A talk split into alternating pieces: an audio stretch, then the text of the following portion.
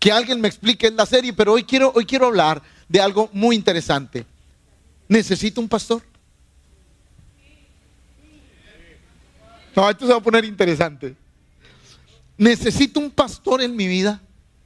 O sea, no, que no me conteste, le estoy diciendo yo. La pregunta es sencilla. ¿Necesito un pastor en mi vida, pastor? O sea, yo conozco a Cristo, yo puedo estar en mi casa, puedo yo leer la Biblia. ¿Por qué necesito un pastor? ¿Para qué lo necesito? Si alguien, por ejemplo, ah, ah, mire, para aquellos que dudan que podamos necesitar un pastor, pues yo le diría, entonces tu hijo no necesita un papá.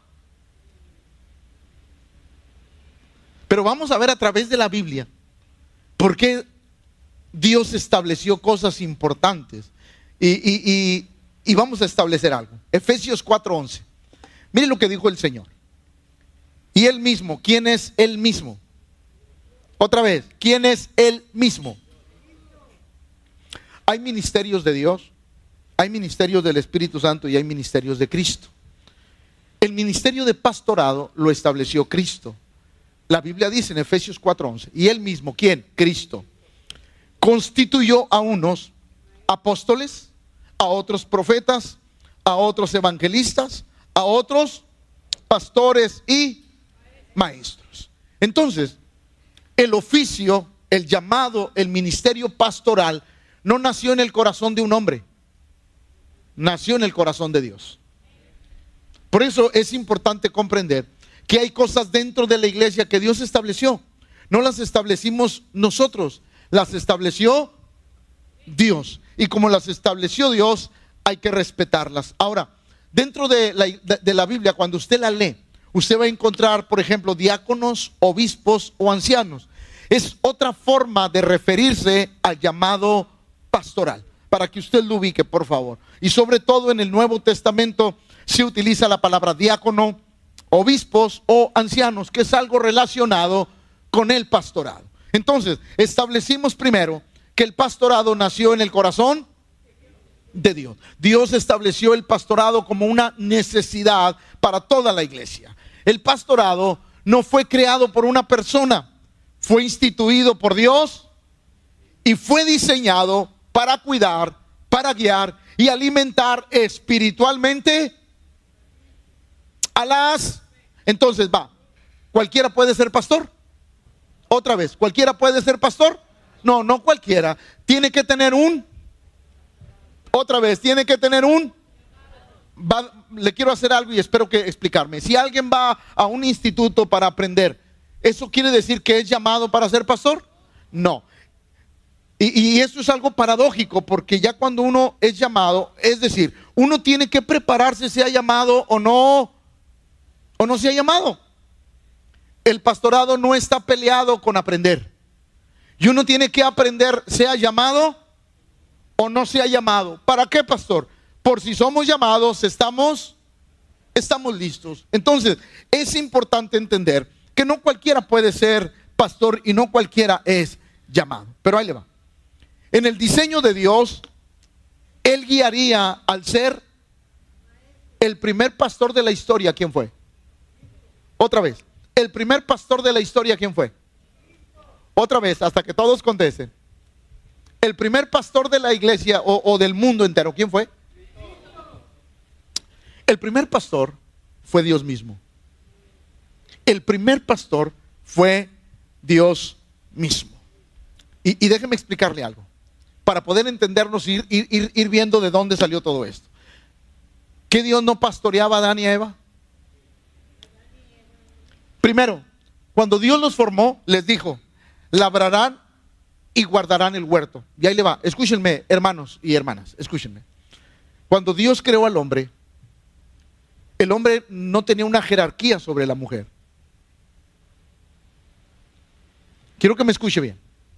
Cuando Dios creó al hombre y a la mujer, a ambos les dijo, ustedes juzgarán todo, ustedes harán todo, no le dijo al hombre, tú lo harás. Cuando Dios creó a Adán y Eva, le dio la misma autoridad a los dos. Y ahorita lo voy a explicar. Ahora, mujeres, no se alebresten, tranquilas. Dios le dijo, labrarán y guardarán el huerto. Les dijo, de todo árbol podrás comer. Les dijo, del árbol de la ciencia del bien y del mal, no comerás. Pondrán nombre a todos los animales. Serán una sola. Ahí va, ¿qué son esas? Va, ¿qué son esas? ¿Qué son? ¿Qué hace el pastor? Doy instrucciones. Yo no puedo obligar a nadie, solamente doy instrucciones. Por eso es, importante lo que estoy enseñando. Ahora, Génesis 3:16, escúcheme. Todos sabemos que eh, cómo llegó el pecado, la serpiente engañó a Eva, Eva come del fruto, los, los ojos no se le abren hasta que... ¿Por qué hasta que come? Vamos a aprender, diga conmigo, vamos a aprender. ¿Por qué hasta que come se le abren los ojos a Eva? Si Eva fue la que pecó primero. Porque eran una sola, porque eran una sola carne. Cuando Eva come, cuando Adán come, la Biblia dice que los ojos fueron y Dios empezó a establecer castigos, si lo quiere ver de esa manera. Dios le empezó a dar castigos al hombre y vamos a ver lo que Dios le dijo a la mujer. A la mujer dijo, multiplicaré en gran manera los dolores de tus preñeces. Eso quiere decir que Eva experimentó tener hijos sin dolor. Por eso cuando usted lee que la Biblia dice que cuando Caín pecó y se fue y conoció a su mujer y alguien dijo, ¿y de dónde agarró? ¿De dónde agarró mujer este cuate? Porque Eva ya había tenido hijos sin, sin dolor. Escuche ahora. Y a la mujer dijo, multiplicaré en gran manera los dolores de tus preñeces, con dolor darás a luz los hijos. Y tu deseo, ¿y qué? Otra vez, y tú, otra vez, y tu deseo será sobre tu marido y él se enseñoreará. Eso es algo bien importante, porque, escúcheme, porque desde ese momento Dios estableció algo importante en nuestra vida. Deseo viene de la palabra tezuca en original, que quiere decir, ¿qué quiere decir? Correr detrás. Pero también utiliza la palabra enseñorear, que quiere decir gobernar, dominar y tener. Esto quiere decir que cuando Dios le dijo a la mujer, tu deseo será todo sobre tu marido y él se enseñoreará de ti, prácticamente le, está diciendo, él será el que te va a pastorear. Él va a ser el sacerdote del hogar, el que va a tener cuidado de pastorear y guiar a la a la familia. Entonces, desde ese momento Dios estableció que alguien tendría que estar al cuidado. ¿Quién está al cuidado de la familia? Otra vez, hombres no le saquen. ¿Quién está al cuidado de la familia? Porque Dios dijo que nosotros éramos los los sacerdotes del hogar, los pastores de nuestra propia otra vez, los pastores de nuestra propia. Ahora, ahí les va, digo, para desahogarme un ratito. ¿Cómo tienes tú la iglesia? ¿Cómo tienes tu iglesia? Oh, digo, déjenme desahogarme un ratito ahora yo. ¿Cómo tienes tu iglesia?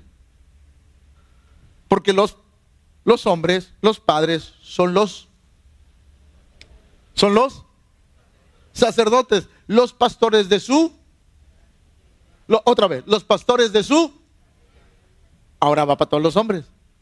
¿Cómo tienes tu, tu iglesia? ¿Qué es tu casa? Ay, qué bonito se siente desahogarse. ¿Cómo tienes tu casa? ¿Cómo tienes tu iglesia? ¿Cómo está? Porque desde el principio Dios estableció que a partir de ese momento alguien debería de guiar, orientar a la iglesia. Ahora, escuche esto, en la historia, Dios siempre ha tenido quien guía a su pueblo. Empezó después con los patriarcas. ¿Con los qué? Después de los patriarcas, los jueces. Después de los jueces, los profetas. Después de los profetas, los reyes. Y Cristo estableció a los... Siempre ha habido alguien que guía al pueblo. Otra vez, siempre ha habido alguien que guía al pueblo. Otra vez, siempre ha habido alguien que guía al pueblo. Porque ese es el deseo de, de Dios, que siempre haya alguien que guíe al pueblo. Siempre Dios ha tenido el corazón y el deseo de que haya alguien que dé instrucciones, que haya alguien que alimente espiritualmente al pueblo, que esté al pendiente del pueblo. Es más, Números capítulo 27, versos 16 y 17. Miren lo que dice en el Antiguo Testamento. Ponga Jehová Dios de los espíritus de toda carne un varón sobre la congregación, que salga delante de ellos y que entre delante de ellos, que los saque y los introduzca para que la congregación de Jehová no sea como, otra vez, no sea como oveja sin pastor. Dios dijo, voy a poner a alguien que entre y que salga. ¿Qué es que entre y que salga? Que escuche lo que Dios diga y que lo transmita al pueblo para que el pueblo sea guiado, orientado, alimentado espiritualmente, para que el pueblo pueda comprender que hay alguien que lo guía. Entonces, la vida pastoral no nació del corazón de un hombre, la vida pastoral nació del corazón de Dios. Y eso es algo que tenemos que entender. Por ejemplo, déjeme romper algunos tabús. Mucha gente piensa que somos pastores porque no trabajamos. Y eso es algo equivocado. Yo lo invito a que esté una semana conmigo. Para que vea lo que es amar a Dios. Sí. Número dos, voy a decir algo que lo digo en las enseñanzas, pero nunca lo he dicho en la iglesia. Nunca lo he dicho en la iglesia. Pero se los voy a decir para desahogarme. Ahí va. Por ejemplo, en mi trabajo secular que yo tenía, ¿sabe usted que yo ganaba más?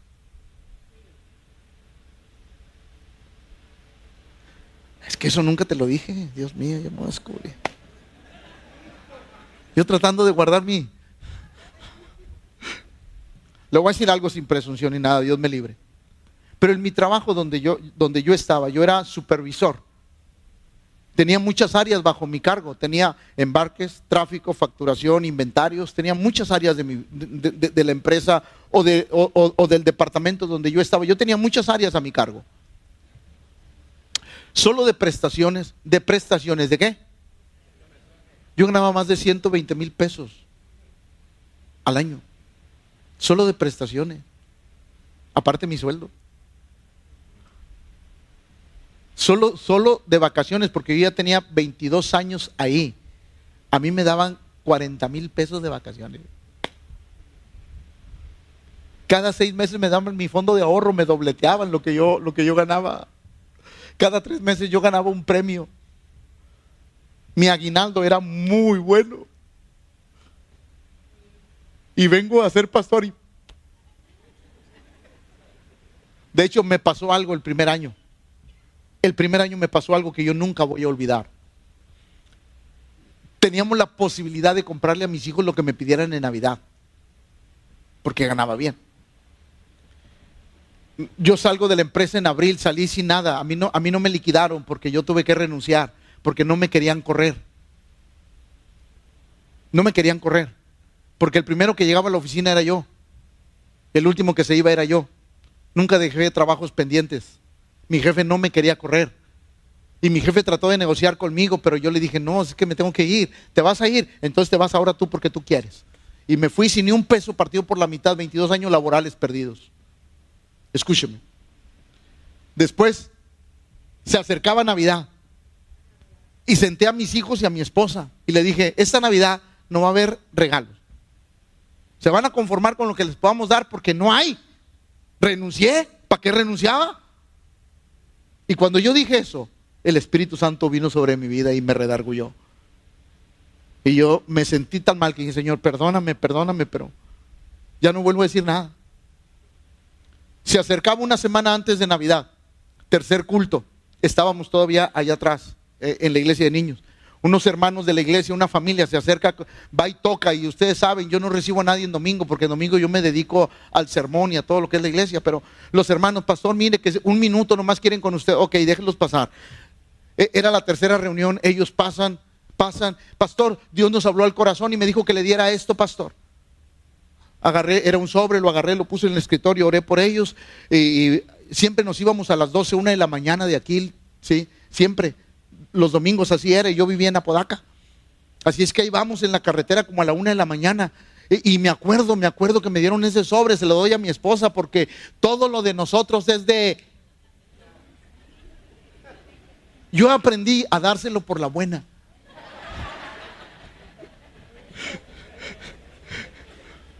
Le di el sobre, le dije, ah, mira, unos hermanos nos dieron esto, ten. Mi esposa íbamos en la camioneta, lo abre, tira un grito. ¿Quién te dio esto? Pues unos hermanos. ¿Y era para ti o era para la iglesia? Ay, impía, ya me metiste la duda. Le hablo a esa, en ese momento, le hablo a el, el, dinero que usted era para mí o era para la iglesia, porque, porque la incrédula ya me metió la duda.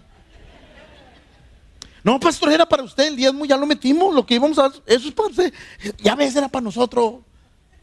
Y mi esposa se queda asombrada, porque después de que yo les dije a mis hijos que yo no tenía para darles lo que ellos me fueran a pedir para Navidad, la hermana sin saber me dieron lo que me daban de aguinaldo en Crisa.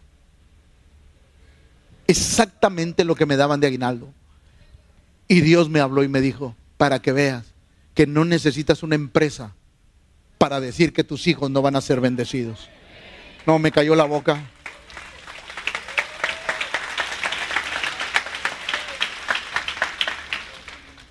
Me cayó la boca. Ahora, ¿por qué? El que era mi pastor me enseñó algo.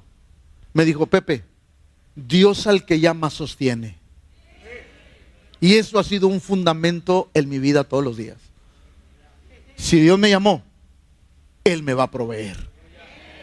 Y yo puedo decir con toda certeza que hasta el día de hoy Dios me ha bendecido. ¿Por qué? Porque aquí hay muchas personas, no, pues es que eh, es pastor porque no quiere trabajar. No, soy pastor porque tengo un llamado. Porque tuve que renunciar. Los que saben, los que saben de números. Después de 22 años laborales, ganando muy bien, saben cuánto dinero perdí. perdí mucho dinero por renunciar. Pero la verdad, gané mucho. Porque Dios ha sido muy bueno conmigo. Entonces uno no es pastor porque sea un flojo. No, eso, eso, eso no es. Primero Dios, pero todo esto se ha hecho solo. Lo que vamos a hacer se va a hacer solo. No. Porque cuando Dios llama a alguien, uno tiene que poner todo el empeño para lo que Dios puso en las manos crezca. Por eso es importante que comprendamos esto. Hay otras personas que dicen, no, pues es que el pastor se roba los diezmos. No. Tengo miedo a la obra de Dios. Jamás. Y si hay alguien aquí en la iglesia que diga, el pastor me ha quitado algo, póngase de pie.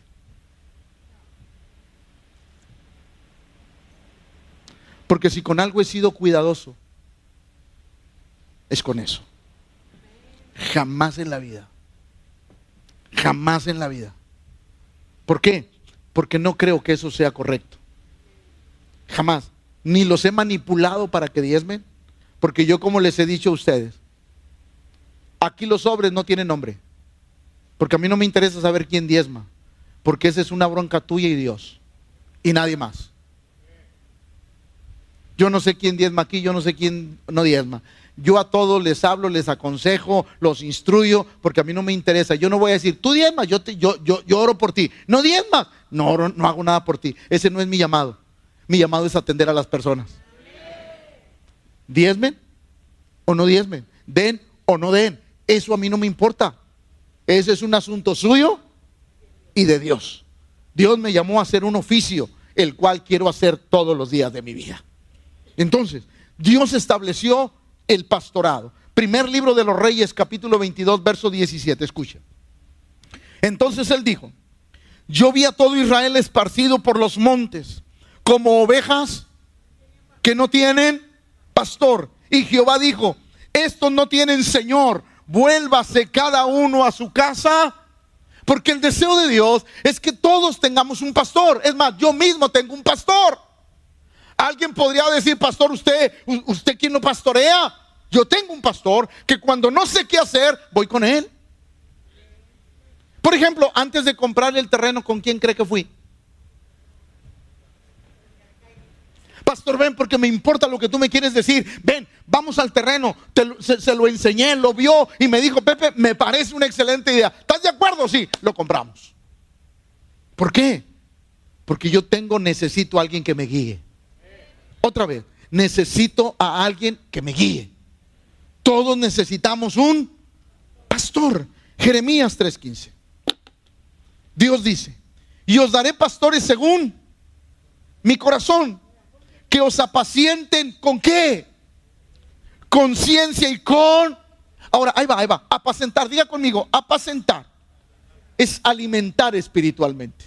Pero ahorita lo vamos a ver. Mateo 9:36. Y al ver las multitudes, Jesús tuvo compasión de ellos porque estaban desamparados y dispersos. ¿Como qué?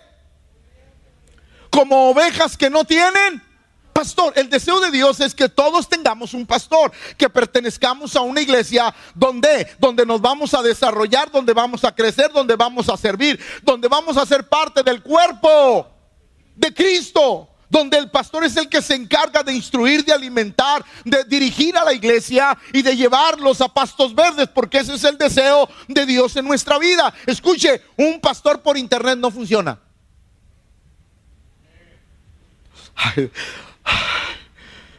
No, no, qué padre se siente desahogarse. Ahí va otra vez. Un pastor por internet no funciona.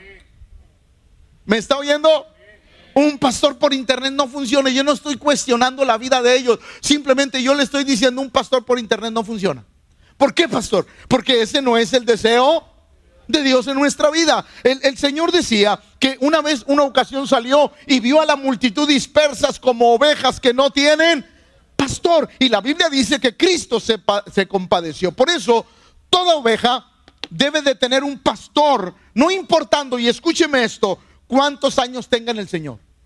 Porque hay personas que tienen muchos años en el Señor y dicen, yo no necesito un pastor, tengo el conocimiento, la experiencia necesaria para no necesitar de un guía.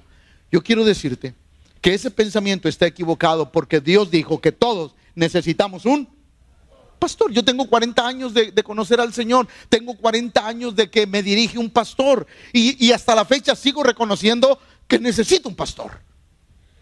Yo necesito un pastor. ¿Por qué? Porque es necesario.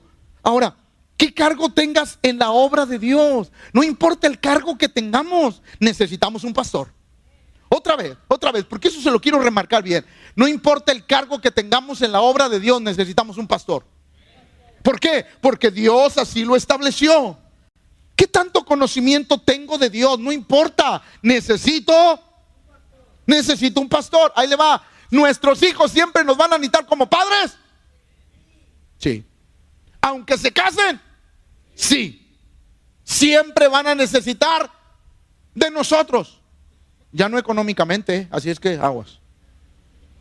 Pero sí en consejería, en dirección, ¿sí o no? Entonces, eso es algo bien importante. Por eso, todos necesitamos de un pastor en nuestras todos necesitamos a alguien que nos guíe, que nos oriente. A alguien, la labor más difícil de un pastor es corregir. De verdad, la labor más difícil de un pastor es corregir. Es decirte, hermano, ven para acá. Siéntese. Hermano, lo veo que va mal. ¿Y usted cómo sabe? Es que te veo. ¿Y usted cómo sabe si, si aquí en mi corazón es que yo no tengo la posibilidad de ver tu corazón, pero tengo la posibilidad de ver tus obras? Yo no te juzgo por tu corazón, yo te juzgo por tu conducta. ¿Alguien está comprendiendo eso? Entonces, la labor más difícil de un pastor es sentar una oveja, pero yo le quiero decir algo, una oveja siempre va a entender. Un chivo no entiende. Pero una oveja siempre, siempre va a entender. Y ahí le va. Va a agradecer el consejo. Yo he aprendido eso en la vida. Mire, vamos a ver Juan 21, 15 al 17. Cuando hubieron comido, Jesús dijo a Simón Pedro, Simón, hijo de Jonás, ¿me amas más que estos? Le respondió, sí Señor, tú sabes. Él dijo, wow. Imagínense lo que Jesús le está pidiendo a ese hombre. Pero ahí va, ahí va, escuche, escuche. Porque el Señor lo primero que le dijo, a ver, quiero saber si me amas.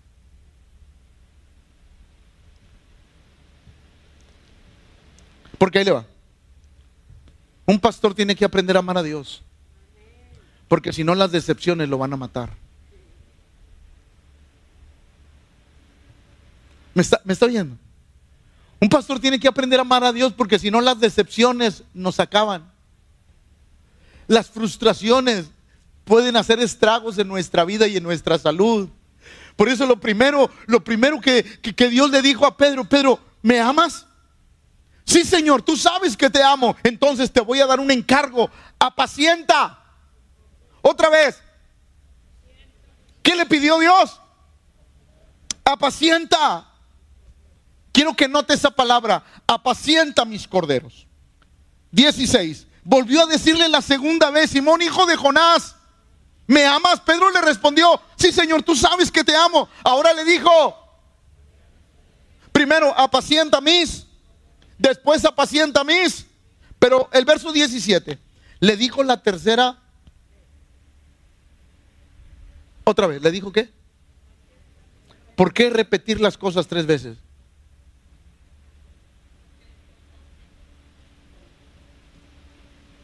¿Por qué? ¿Por qué hacerle la misma pregunta las tres veces? Porque el Señor quería estar convencido de lo que Pedro estaba hablando. Escuche. Le dijo la tercera vez, Simón, hijo de Jonás, ¿me amas? Pedro se entristeció, pues como no, ¿a quién no? Si después de tres veces quiere decir que estás dudando, no estaba dudando el Señor del amor de Pedro, estaba dudando de aceptar la comisión que le estaba encargando. ¿Me amas? Y le respondió, Señor, tú sabes todo, tú sabes que te amo. Jesús le dijo, apacienta entonces le estaba haciendo un, le estaba haciendo un, un encargo muy importante.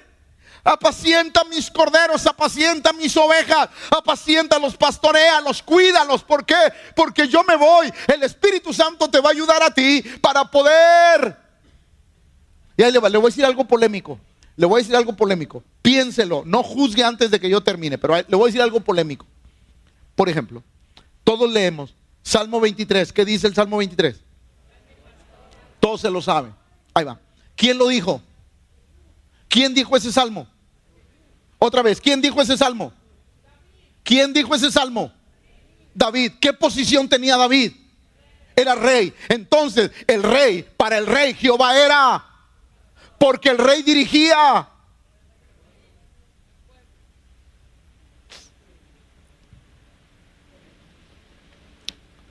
Ahí va.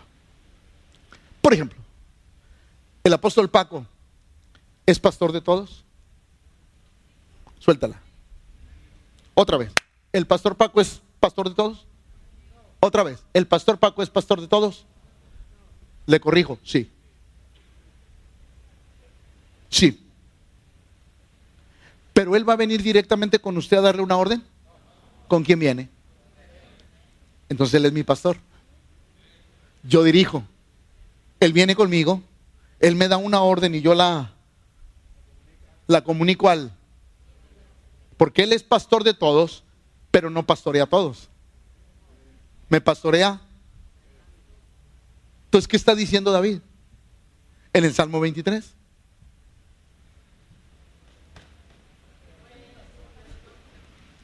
Dios me habla a mí porque Él es mí y yo pastoreo Israel. Por eso cuando alguien viene y me dice, pastor, Dios me habló que me vaya de la iglesia, yo digo, qué raro.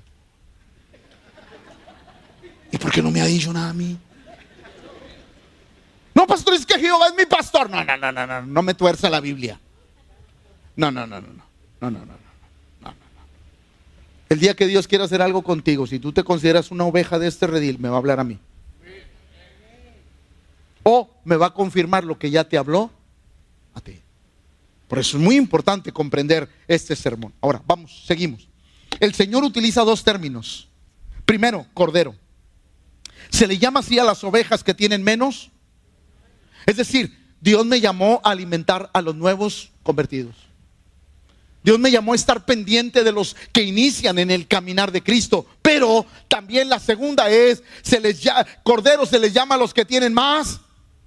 Decir, Dios me llamó a que toda persona que llega a la iglesia, yo los pastoré, los guíe, los oriente en la vida espiritual. Por eso es algo sumamente importante que la iglesia, los hermanos, los creyentes se dejen guiar por alguien y siempre guiados de acuerdo a la palabra, a la palabra de Dios. Siempre es importante hacer eso. ¿Por qué? Porque es algo que Dios dijo que nosotros deberíamos de hacer. Por eso todos debemos ser, todos debemos ser pastoreados, no hay creyentes solos, no hay llaneros solitarios, no se puede, no se puede ser un creyente y decir, yo no tengo pastor. ¿Por qué? Porque estamos fuera del orden que Dios estableció. Por eso todos necesitamos un, un pastor. Porque ese es el orden que Dios estableció para qué? Para crecer, para avanzar, para madurar, para hacer cosas en la obra de Dios. Es necesario. ¿Usted cree que todo lo que me pide mi pastor me agrada? Eh, no lo veas. Córtale ahí. ¿Usted cree que todo lo que me pide mi pastor me agrada? No, la neta que no. Pero lo tengo que hacer. ¿Por qué? Porque Él es mi autoridad. Y yo, pastor, es que, es que, bueno, si no hay de otra, pues lo hago. No, es que no hay de otra. Perfecto, lo hago. Y lo hago de buena gana. ¿Por qué? Porque Él es mi autoridad. Y yo he aprendido algo. He aprendido algo en la vida que siempre que yo me someto a mi autoridad, Dios me bendice. Y me bendice de la misma manera en que Él bendice a mi autoridad. Por eso yo he comprendido y he entendido que es necesario vivir bajo autoridad. Por eso, déjeme decirle algo. Todo evangelista, profeta, apóstol, predicador, músico, cantante, que no tenga un pastor, no merece ser oído. No, puje, puje, puje, porque este estuvo duro. Otra vez. Todo evangelista, profeta, apóstol, predicador, músico, cantante, que no tenga pastor, no merece ser oído. Porque a mí no me importa cuánto seas usado, me importa cuán obediente eres. Otra vez, no me importa cuán usado seas, me importa cuán obediente eres. Porque a veces el problema es que anteponemos el talento a la obediencia y eso está equivocado. No es mayor el talento que la obediencia. Siempre será mayor la obediencia que el talento. ¿Alguien comprendió eso? Por eso es sumamente importante entender, todo evangelista, profeta, apóstol, predicador, músico, cantante, todo aquel que es más. Es más, ahí le va. No, no, esto no se me escapa. Un pastor que no tiene pastor no merece ser oído. No, no, ahí va otro. Un pastor que no tiene pastor no merece ser oído. ¿Por qué? Porque siempre necesitamos a alguien que nos guíe.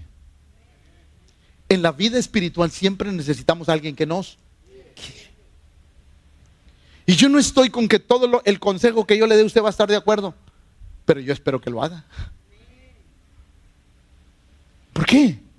Porque todo lo vemos de acuerdo a lo que Dios dice en su palabra. Por eso, una oveja no debe de andar. A ver, ¿qué dice ahí? Una, dos, tres. Ay, lo quitaron, lo quitaron de acá, con razón, yo acá y despeinándome y ustedes ahí atrás. Ah, hombre. No, pamba loca con picayelo para que se les quite. ahí va. Una oveja, una oveja no debe de andar de iglesia. No debe de andar. Ahora, los que vienen de otra iglesia, usted apláquese, aquí cayó y ni modo. Lo caído, caído. Pinto cruz y ya no doy. Pero ¿qué hago? ¿Por qué lucho? Porque usted ya no se me vaya de aquí. Pero un cristiano que dice, necesito un pastor. ¿Por qué? Porque mire, a veces nosotros buscamos un pastor de acuerdo a nosotros. Pero yo te quiero decir, tú no puedes buscar un pastor de acuerdo a ti. Tú debes de buscar un pastor que te enseñe, que te oriente y que a veces te regañe. Uno debe de buscar un pastor que lo guíe, que lo oriente. Y a veces orientar no es fácil. Pero es necesario. ¿Por qué? Porque Dios dice. Alguien, alguien en un tiempo, ay, no, es que yo no voy a ir con usted, pastor. ¿Por qué? Porque usted habla bien duro y lo que quería. No, pastor, es que ya me fui allá porque allá me hablan más calmado. Qué bueno, bueno, si hablándote calmado tú entiendes, gloria a Dios, pero ni si calmado ni, ni, ni fuerte entiendes, entonces la bronca no es de la iglesia. La bronca es, diga conmigo, huya, o sea, tuya. Una oveja no debe de andar de iglesia. Pedro 5 del 1 al 3, escuche.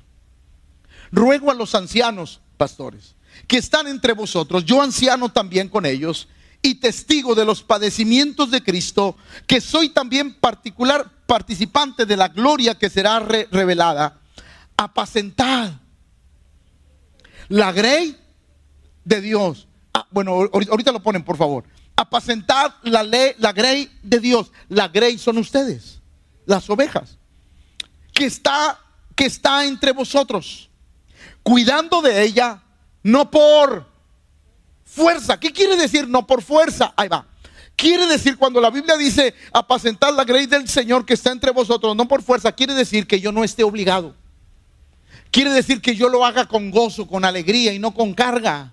Que yo cada vez que venga a la iglesia pueda venir con gozo de que de guiarlos, de orientarlos, que no esté aquí por fuerza o porque no hay otra cosa que hacer. Dios dice, eso no me agrada. Tú tienes que pastorear con gozo y con alegría, porque es una bendición servir a Dios. Entonces, escuche, sino voluntariamente, no por ganancia. Nadie puede ser pastor para decir, de eso voy a vivir. Te equivocaste de profesión. No, es que yo quiero ser pastor para andar todos los días encorbatado. No, te equivocaste de profesión. No, es que yo quiero ser pastor para ganar mucha lana. Uh, no, no, te equivocaste. Te equivocaste de profesión. Esto no es así. ¿Por qué servimos, pastor? Por amor a Dios. ¿Por qué? Por amor a Dios. Por eso servimos. Por eso el apóstol Pablo hace una remembranza de todas aquellas cosas que son importantes, no por ganancia deshonesta, sino con ánimo pronto, no como teniendo señorío. Y eso es algo bien interesante. Es decir, Dios dice, tú no tienes que obligarlos. Tienen que querer ser ovejas de este redil. Porque a fuerza, buenos para los dichos, malos para la Biblia, por ahí va otra vez. A fuerza ni los zapatos. Por eso es necesario decidir y decir, esta es mi congregación, este es mi pastor. Por eso a, veces yo batallo con, con las formas de expresarse de las personas, porque no, no, no, pues es que, ah, mira, él es el pastor. No, no, no, no, no. A ver, momento, como dijo el profeta Cantinflas Michato. Si yo soy tu pastor y tú me vas a presentar con alguien, no soy él, soy tú. ¿O no? Porque así tiene que ser.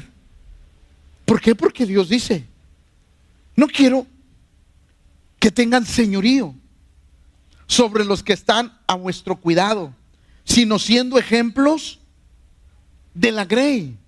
Por eso es sumamente importante apacentar. Vamos a ver la palabra apacentar. Y ya me le movieron a apacentar. La que sí. Ay, mira, ya, no le muevo, ya no le muevo. Ya no le muevo. Ah. Apacentar, diga conmigo, apacentar.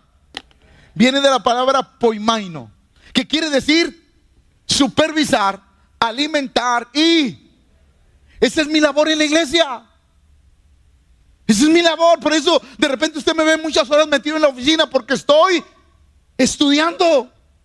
Estoy preparándome. Los apóstoles, cuando inició la iglesia, la Biblia dice que, Hechos capítulo 6, y no estoy mal, la Biblia dice que ellos servían las mesas, literalmente eran meseros, porque había una comuna donde todos los cristianos vendían sus propiedades, iban y vivían ahí, y los apóstoles literalmente les servían las mesas. Hasta que ellos dijeron, no, no está bien que nosotros sirvamos las mesas y descuidemos lo que Dios nos ha llamado a hacer, que es predicar la palabra de Dios. Escojamos hermanos entre vosotros llenos del Espíritu Santo para que sirvan las mesas y nosotros nos dedicaremos de lleno a la obra de Dios. Por eso usted me ve en la oficina de pronto y estoy, estoy con, un, con un libros acá, estoy con la computadora acá, porque estoy estudiando la palabra de Dios. ¿Por qué? Porque quiero ser responsable al alimentarlos.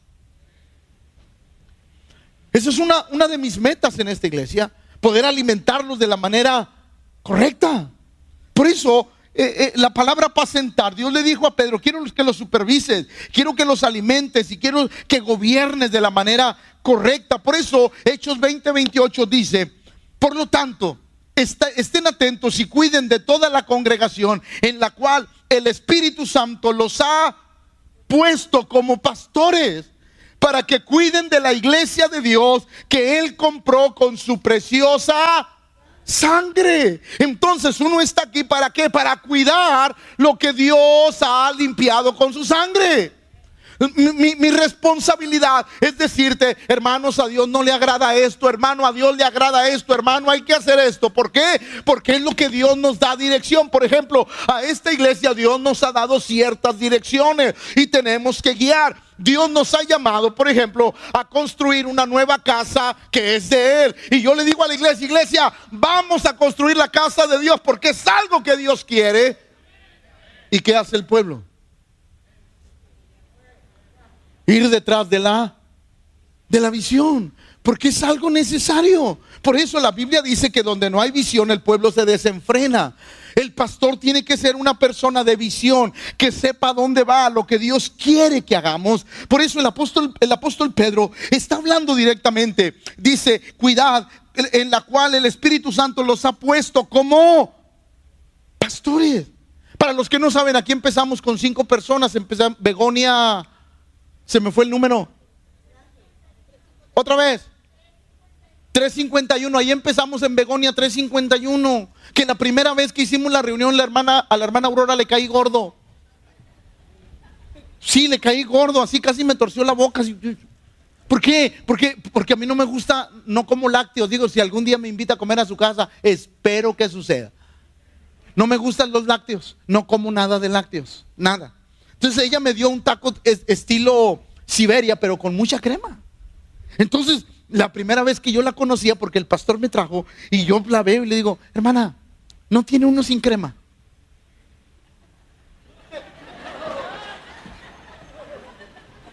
Déjame ver.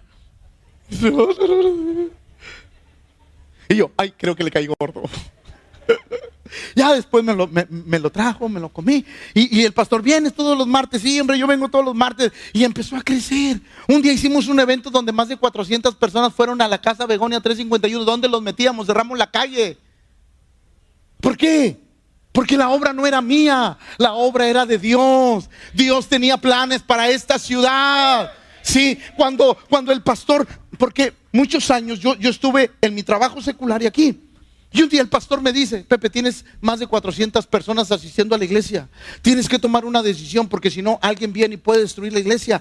Y yo, Señor, ¿qué hago? Estoy bien a gusto en mi trabajo. Gano bien, me va bien. Sí, llegaba corriendo, me venía, me venía corriendo acá a la iglesia para hacer los cultos. Luego me regresaba como a la una de la mañana. Al día siguiente, levántate bien temprano porque hay que llevar a los hijos a la, a la escuela, hay que ir al trabajo y hay que cumplir.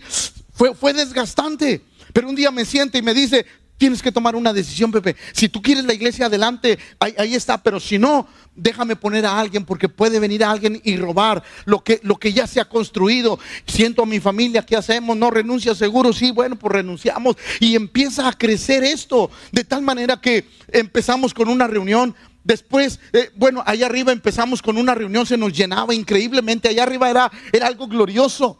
Un día, eh, el del restaurante, porque aquí era, era un restaurante Sube conmigo el dueño y me dice, Señor, iba a empezar el culto y me dice, oiga, le rento allá abajo porque los de aquí se habían ido de gane. O sea, no le pagaron. Y me dice, oiga, le rento allá abajo y yo pues todavía pastor novato. ¿Y cuánto pide renta? Pues pedía como seis veces más de lo que le dábamos por allá arriba. Tanto. ¿Y de dónde quiere que yo lo saque? Y que me dice, ¿y su Dios dónde está? Ah, no. Como dijo AMLO, eso sí cala.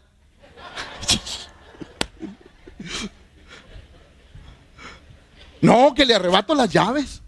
Y le digo, dámelo, nomás, déjeme arreglar. Y una vez que esté arreglado, empieza la renta. Ok, lo arreglamos. Teníamos una reunión. A los meses se nos llenó, teníamos dos reuniones. A los meses se nos llenó, teníamos tres reuniones. Los miércoles teníamos que cerrar porque la gente no cabía. No cabía. Y un día Dios me habla y me dice, construyeme una casa. Pero Señor, ahí, si ahí no es de nosotros, tú construyela. Hablé con el dueño, me dio permiso de construir esto. Para los que no saben, todo esto es de nosotros, está en un contrato legalmente establecido. Entonces, esto es de todos ustedes, no pasa absolutamente nada. Me dice, Dios, construyelo. Lo empezamos a construir. Es, esto nos costó menos de lo que en realidad costaba porque Dios intervino de una manera maravillosa. Hoy empezamos con una reunión. Hoy volvimos a tener tres reuniones. Cuando nos vayamos allá, a lo mejor vamos a empezar con dos porque va a ser 1600 personas sentadas. Pero yo le aseguro que dentro de pronto vamos a tener que abrir la tercera. ¿Por qué? Porque Dios está aquí, porque Dios tiene planes. Ahora, ¿qué le quiero decir? ¿Qué le quiero decir? Que Dios pone cosas. Dios estableció propósitos. Por eso Dios dijo, voy a hacer algo grande en Juárez, pero necesito un pastor. No estoy aquí por casualidad, es ni porque yo haya querido, porque desde que yo me convertí, siempre le dije a Dios, Señor, llévame a servir donde quieras, menos pastor. Y Dios sabe que esa era mi oración con él. Yo no quiero ser pastor. ¿Por qué? Porque yo veía a mi pastor cómo batallaba con la chiva.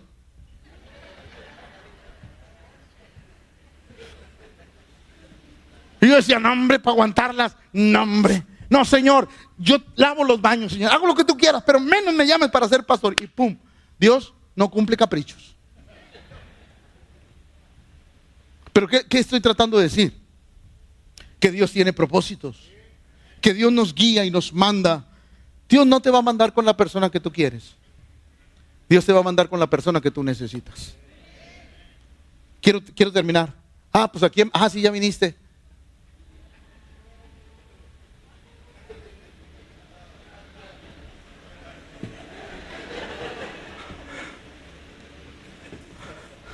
Ahí va. A mis 13 años yo llegué con el pastor Guadalupe Ramos, un hombre difícil, complicado, complicadísimo, que me regañó muchas veces en púlpito y me gritó. Si usted lo quiere ver así, me maltrató, si usted lo quiere ver así. Pero yo entendí una cosa, era el que yo necesitaba. Dios no se equivoca. Dios me mandó con el pastor que yo necesitaba, no el que me hubiera gustado tener. A, lo mejor a mí me hubiera gustado tener otro. Más así, ay, pobrecito, pobrecito, venga. Pero no era el que yo necesitaba. Yo necesitaba a alguien que me sometiera. Yo necesitaba a alguien que me domara. Y Dios me mandó con el que me iba a domar. Pero ahí le va, ahí le va. Y quiero que me escuche. Esto yo nunca lo he dicho. Al pastor Ramos. Yo siempre voy a hablar bien de él. Siempre, siempre. El último año de mi estancia en la iglesia fue muy complicado y muy difícil con él. Pero nunca lo abandoné. Nunca. Jamás yo estuve ahí con él siempre. Pasó algo en la iglesia que todos lo abandonaron. Todos lo abandonaron. El pastor prácticamente se quedó solo. El hombre estaba encerrado en su oficina, duró 11 días encerrado en ayuno y en oración porque estaba sucediendo algo en la iglesia. Nadie predicaba. ¿Sabe yo qué hacía? Aunque todos me decían, ya vete, esta es la oportunidad, vete. Le escribí en un papelito, pastor, no hay quien predique el domingo. Pero si usted quiere, yo predico, pastor. No se preocupe. Le metí el papelito por debajo porque no recibía a nadie. Me esperaba ahí hasta que él lo viera y me contestara. Ya de repente me contestaba, predica. Y ahí voy al púlpito con una iglesia destrozada, pero a predicar la palabra de Dios. Nunca lo abandoné. ¿Sabe por qué? Porque para mí, Él era el padre que nunca tuve. Él era el padre que yo nunca tuve, que aunque lo tenía, no lo tenía. Y yo amé a ese hombre que mi esposa sabe que yo daría mi vida por él. Hubiera dado mi vida por él. Que una ocasión, la iglesia no lo sabe, y, lo voy a decir con pena, pero se lo voy a decir. ¿Sí les gusta el chisme? Campeche, en Campeche, yo golpeé a una persona porque iba a golpear al pastor. Estábamos en una arena, en un coliseo lleno, había milagros, maravillas, porque Dios usaba a ese hombre en milagros, maravillas. Ahí a una muchacha tenía el brazo más corto que otro, como 7 centímetros. Dios se lo, se lo estiró. Ahí yo vi milagros increíbles en esa campaña porque yo andaba con él. Al salir, al salir solamente había una, una, una entrada y una salida. La gente lo rodeó porque era increíble, estaba a reventar la arena. Lo agarro, le digo, ponga su mano sobre mi hombro, pastor, y no se detenga porque hay que salir corriendo. La iglesia, eh, eh, ese lugar estaba lleno, la gente quería estar ahí con él, pero uno no sabe quién va entre tanta gente. Le digo, agárrese de aquí, pastor. Traigo mi, mi, mi, mi radio para ponerme en contacto con la persona que lo trasladaba. Le digo a la persona, carro prendido, puertas abiertas porque llego, te lo echo y te vas. Voy caminando cuando de repente de reojo veo a un hombre que empuña la mano para darle un golpe al pastor.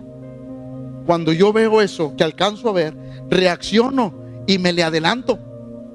Lo tumbo. Y cuando lo tumbo, agarro la mano y le digo, véngase pastor, no se me detenga voy entre la gente, le digo a la persona, le digo a la persona, ahí te va, aventé al pastor, lo metí al carro y le dije, vete. Y el pastor, vente, porque no sé qué te van a hacer a ti, súbete. No me puedo subir, pastor, váyase usted, usted es el importante, yo como quiera que me las arreglo. No, Pepe, ¿cómo crees? Súbete, por favor. No me voy a subir, váyase, yo lo que quería era que él se fuera. Cuando él, cuando él se va, arranca, yo entro otra vez a la arena porque pues estaba todo el equipo. Voy y gracias a Dios no sé dónde quedó la persona. Pero yo siempre dije, mientras yo esté, nadie va a tocar a ese hombre. Porque yo lo amaba y lo respetaba. Porque era mi, mi pastor. Era mi pastor. Era el hombre que Dios me dijo, Él te va a enseñar, te va a guiar, te va a orientar. La primera vez que yo lo conocí, Dios trató conmigo un sábado. Domingo 4.30 yo estaba en la iglesia. El culto empezaba a las 5.15. Pelo corto porque yo usaba el pelo largo. Bien fajado, bien arreglado. Y nadie me dijo que yo lo tenía que hacer. Yo simplemente dije, ya no quiero estar así, quiero cambiar. 4.15 estaba en la iglesia sentado, no había ni un alma. Sale el copastor y me ve y me dice, ¿tú qué estás haciendo aquí? Pues es que ayer Dios cambió mi vida. ¿Por qué? Porque a ese hombre yo lo había corrido a maldiciones de mi casa. Cuando iban a visitar a mi mamá, yo los corría a maldiciones de mi casa. Me ve y no puede creer que yo esté ahí, pero Dios había hecho un trabajo en mí. Luego ese día en el culto el pastor dice, mañana vamos a trabajar, así es que todos los que quieran, vénganse. Yo estaba en la secundaria, al día siguiente no había clases. Dije, no hombre, pues yo voy. Allí había un grupo que se llamaba Nuevo Nacimiento que conocían a mi mamá. Los muchachos, mamá se acerca con ellos. Miren, él es mi hijo. Empezó a venir y, los muchachos me dan una camisa de Nuevo Nacimiento. Jesucristo es el mismo ayer y hoy. Y una imagen de un Cristo así con, con un callado y las ovejas. Y yo dije, voy a la iglesia a trabajar. Me pongo la camisa que me regalaron para que vean que soy cristiano. Me la pongo. Y voy, voy bien temprano a trabajar a la iglesia el lunes. Llega el pastor ¿Tú quién eres? Porque no me conocía.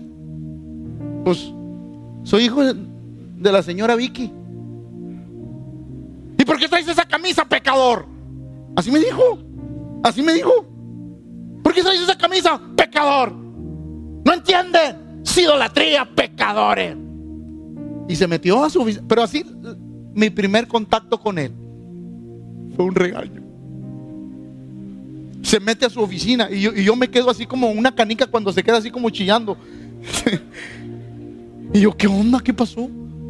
Bueno, pues él dijo que estaba mal. Me fui a mi casa porque mi casa estaba como a 5 o 6 cuadras de la iglesia. Me fui a mi casa, busqué otra camisa, me la cambié y me fui otra vez. Ya con mi otra camisa estoy allí. Sale el pastor de su oficina y me ve y me dice, ¿y la camisa? No, no, no es en serio. Entonces yo le digo, pero es que usted me dijo que estaba mal. Usted me dijo. O sea, yo como que onda con este cuate, ¿verdad? O sea, ¿qué trae? Dije, pues es que usted me dijo que estaba mal, fui y me la quité. Y desde ese momento, nunca me soltó. Nunca me soltó. Jamás me soltó en la vida. Jamás. Cuando yo dejé la iglesia, lastimosamente un 10 de febrero, no me ¿tú te acuerdas del año? Como que 2005. Es que tú ya tienes Alzheimer. Este. Pero fue un 10 de febrero. Él presenta su renuncia a la iglesia como pastor. Yo ya no quiero ser pastor. Cuando él renuncia, yo agarro la mano de mi esposa. No me acuerdo si teníamos a Brian nada más. Sí, ¿verdad? Nada más a Brian. Y le digo a mi esposa en pleno culto, vamos a orar. Señor, gracias por darme el privilegio de estar aquí. Tú me llamaste a ayudar a ese hombre. Lo he hecho hasta el día de hoy. Él renuncia. No tengo nada que hacer en este lugar. Así es que, Señor, dime a dónde tengo que ir. Y es por eso que estoy aquí.